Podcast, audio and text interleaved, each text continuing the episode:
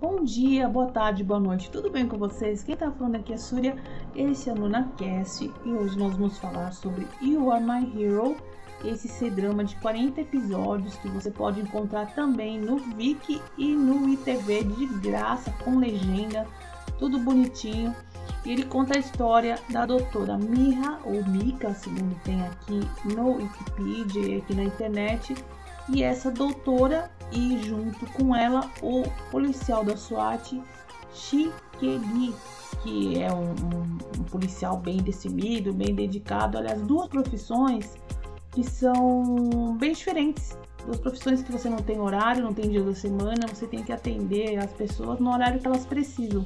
E esse que foi o grande barato que eu achei nessa história que me fez assistir. Eu gosto de sair de repente do padrão, sabe? Eu sou, uh, eu adoro é, ser dramas, dramas de época, de fantasia, de executivos com problemas, enfim, aquela coisa toda, mas eu gosto de coisas diferentes, de histórias de profissões diferentes, de situações diferentes. Isso me fez cair nesse ser drama e o que eu tenho a acrescentar é novelão, gente. É novelão, 40 episódios, tem cenas ali que você fica com aquele negócio de família. O que, que eu vou fazer para me encontrar com a minha namorada? O que, que eu vou fazer para superar algum problema do trabalho e coisas do tipo. Então, se você gosta do gênero novelão mesmo, 40 episódios não é, não é uma coisa muito curta, então você vai assistindo com calma, foi o que eu fiz. Acreditem, eu assisti tricotando e crocheteando esse, esse episódio, esses episódios, e eu particularmente gostei bastante, tá? É, os dois atores conseguiram é, entregar bem os personagens, eu gostei bastante. E vai ter uma partezinha bem lá no finalzinho, que eu vou falar do alguns spoiler, que é importante sinalizar, mas então, se você quiser, você vai lá, assiste ao K-Drama, olha, o C-Drama, depois você volta aqui e você pode escutar, tá bom? Mas na hora que eu sinalizar, vai ter aquele famoso sinal de alerta, sabe qual que é? Esse aqui, ó. Vendo? Na hora que você escutar isso daí, é hora que eu vou falar sobre o spoiler, então você vai lá, pausa e depois você volta, tá bom? Bom, que eu tenho a acrescentar no comecinho. Essa parte é a parte da introdução, então não é um spoiler muito grave, assim, alguma coisa. É o comecinho da história, como é que os dois, é, os dois protagonistas acabaram se conhecendo. Ela estava num banco e de repente fizeram um assalto e ele, como um, um policial da SWAT, foi lá e, e conseguiu resgatá-la porque o bandido da vez lá deixou uma granada na mão dela. Eu não sei como é que funciona particularmente isso, mas se ela soltasse, a granada explodia. E ele acabou salvando a vida dela.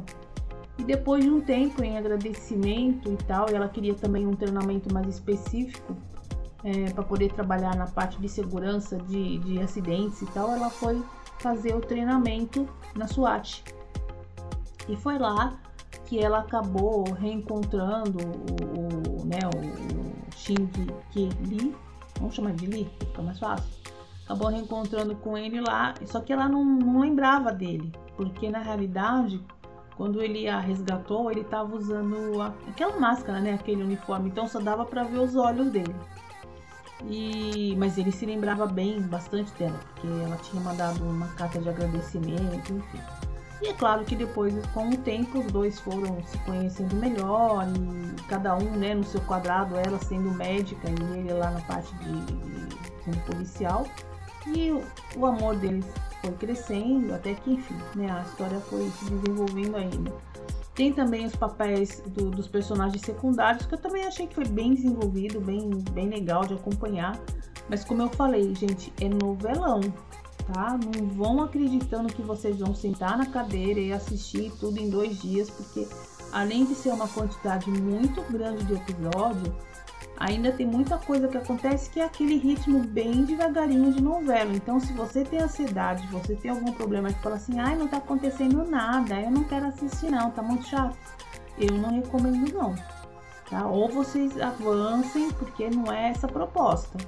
É, vou fazer um comentário que eu acho importante sinalizar, gente, que é na parte que eu acho que o que eu tô percebendo bastante nas redes sociais as pessoas estão com, com o hábito de que tem que sentar para assistir alguma coisa e tem que acabar em 24 horas ou até em 12. Tem gente que acelera a série, gente que não curte pra valer. Se a série tá chata, eu até acho que realmente vai. Tem horas que você fica assim, meu Deus, não tá acontecendo nada. Você tem todo o direito a adiantar. Mas não coloquem a culpa na quantidade de episódios. Muitas vezes a quantidade de episódios é muito grande e aquela enrolation de novela faz parte do padrão e tem a ver com o todo, com o todo, eu quero dizer, com o todo da história. Faz sentido com o desenvolvimento da história. Então você vai lá e fica curtindo os personagens falando bobagem, indo almoçar, falando do dia a dia, ou jogando conversa fora, porque isso é o que a gente deu, é a vida da gente no dia a dia, não é? Não é todo dia que você salva alguém na rua ou que você tem um resgate. 90% da tua vida é fazendo a rotina do dia a dia mesmo. Então, tudo bem que tem gente que fala assim: "Ah, mas eu ficar assistindo esses negócios, eu vou ficar perdendo tempo". Bom, cada um é cada um. Eu particularmente achei que a proposta dessa série, dentro do que, do que ela é novelão, eu acho que ela foi bem construída sim. Conseguiram tirar leite de pedra de situações que eram bem simples, mas que fazia sentido com a trama toda, tá? Então recomendo. Mas eu, como falei, e vou reafirmar, é novelão tá? Não vão esperando grandes ações, com muitas aventuras, que foi o que eu esperava realmente, confesso.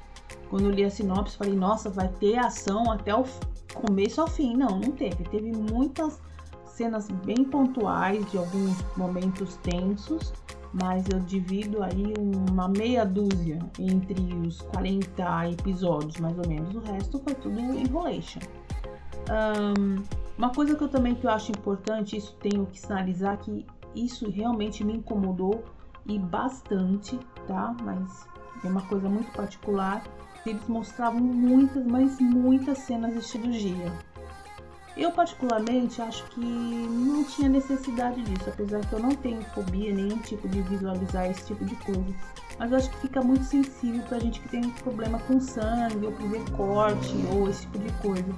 Dito isso, eu vou fazer um spoiler que é muito leve, gente, muito leve mesmo, muito leve mesmo. É, eu tenho esse problema de prosapagnosia. Para quem não sabe, eu tenho um problema para reconhecer rostos, para assimilar rostos. Não é tão forte assim, mas enfim. Então, para eu poder é, gravar a imagem de alguém, é um truque muito maluco, eu tenho que encontrar alguma característica importante no rosto da pessoa. Vale qualquer coisa, cabelo, orelha, olho, formato do nariz, boca, qualquer coisa. Então, dito isso, eu consigo memorizar o rosto da pessoa e depois eu consigo guardar aquele rosto forever. Mas demora um pouquinho, tá? E uma coisa interessante é que quando eu comecei a assistir a série, eu não conseguia reconhecer o, o rosto do Baijing, que é o, que é o protagonista. Eu falei assim, gente, meu Deus do céu, onde quem é ele, como é ele e tal. Ele tem uma pintinha do lado do olho direito, né, o olho direito dele. E eu acho engraçado porque assim, na história, é, a, eu também percebi, né, porque eu tive que eu tive que prestar atenção nisso na hora que eu tava assistindo a série e eu achei engraçado porque, assim, quando ele foi resgatá-lo, ele tava usando máscara, ele tava usando aquela máscara, né? Ficava só os olhos. Então ela não conseguiu reconhecer ele quando ele tava sem a máscara. Gente, ele tem uma pinta no olho, no mesmo lugar. Então, realmente foi essa parte divertida, né? Enfim, deixa quieto. Ah, e uma coisa que eu não posso deixar de sinalizar que é muito importante, muito importante de verdade. É, eu não sei o que acontece aí com, com com a ideia, enfim, ou só é a culpa do idioma, eu não sei dizer ao certo. Mas o que acontece com as protagonistas desses C-dramas que elas sempre têm que ter uma voz, digamos assim, infantil. Ou é muito infantil, aquele agudo, doeu, tímpano, ou elas estão falando sempre sussurrando. Eu percebi que eu presto atenção muito né, no áudio, apesar de não entender o idioma mas eu percebi que a Sandra Ma, que é a atriz, é a protagonista que faz a Mika, tinha hora que ela tava falando, sussurrando, baixinho, assim, olha, ai, eu quero falar, isso aqui. E tinha hora que ela tava rouca, e tinha hora que, que você quase não conseguia entender o que ela. Enfim, é, é, eu não sei qual que era a intenção realmente dela passar uma imagem de ser muito meiga.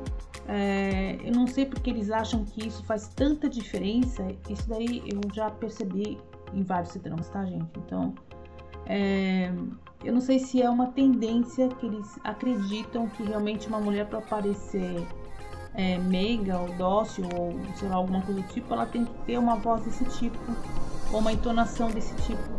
Então isso me incomoda bastante, principalmente porque o protagonista, né, o Beijing, ele tem uma voz grave. Então era muito contrastante, sabe, os dois conversando. Realmente, é menos, foi menos irritante do que a atriz de Amor entre Fada e Demônio. Aquela lá era insuportável, parecia uma bebê de dois anos de idade. Aquilo lá era, foi difícil de aguentar. Mas eu já percebi que realmente é uma tendência. Não sei, não sei se é o mercado chinês que exige que as mulheres falem desse jeito ou sei lá, eu não, eu não, eu não quero eu não quero dizer que é algum tipo de padrão de exigência do povo, porque daí eu realmente vou estar tá chutando muito suponho, mas que eu percebi essa diferença, percebi. A, a moça que fazia a amiga dela, a Jing Peiao, ela parecia que tinha uma voz mais original, mais assim, mais dela, não tão, sei lá, se era uma intenção, mas enfim. Bom, passou o desabafo. Não é uma coisa que vai interferir na história, mas ou se você vai perceber, não chega, como falei, não chega a ser tão irritante, mas enfim. Bom, agora vamos à área com spoiler, tá bom? Aguenta aí, então vamos lá. Tchum, tchum, tchum, tchum. Olha, bem no finalzinho, é, tem vários momentos ali de, de aventura dos dois né? Eles presos na caverna, é, em perigo com alguma coisa, algumas situações de emergência que os dois acabam se metendo e tal. Mas bem no finalzinho, como eu falei anteriormente, eles, durante toda a série eles mostravam é, cirurgias de vários tipos, né? enfim. Só que na hora que o nosso querido protagonista foi fazer a cirurgia, que ele estava com câncer, rino, alguma coisa, não, não me lembro o nome, mas enfim, isso daí é o spoiler. Eles foram bastante inteligentes em fazer uma cirurgia que pode ser feita pelo nariz. Né? E eu achei interessante uma coisa. Porque eu falei, gente, como é que é feita essa cirurgia, né? Ele vai ficar careca? Não, não, só enfiar o tubinho e ok.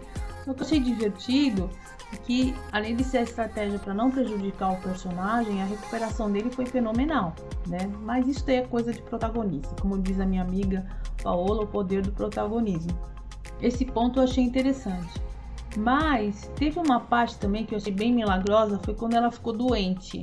Ela ficou doente por causa que teve uma contaminação no hospital e tudo mais, e ela também se recuperou, se recuperou em três dias. Também é uma maravilha, o grande poder do protagonista.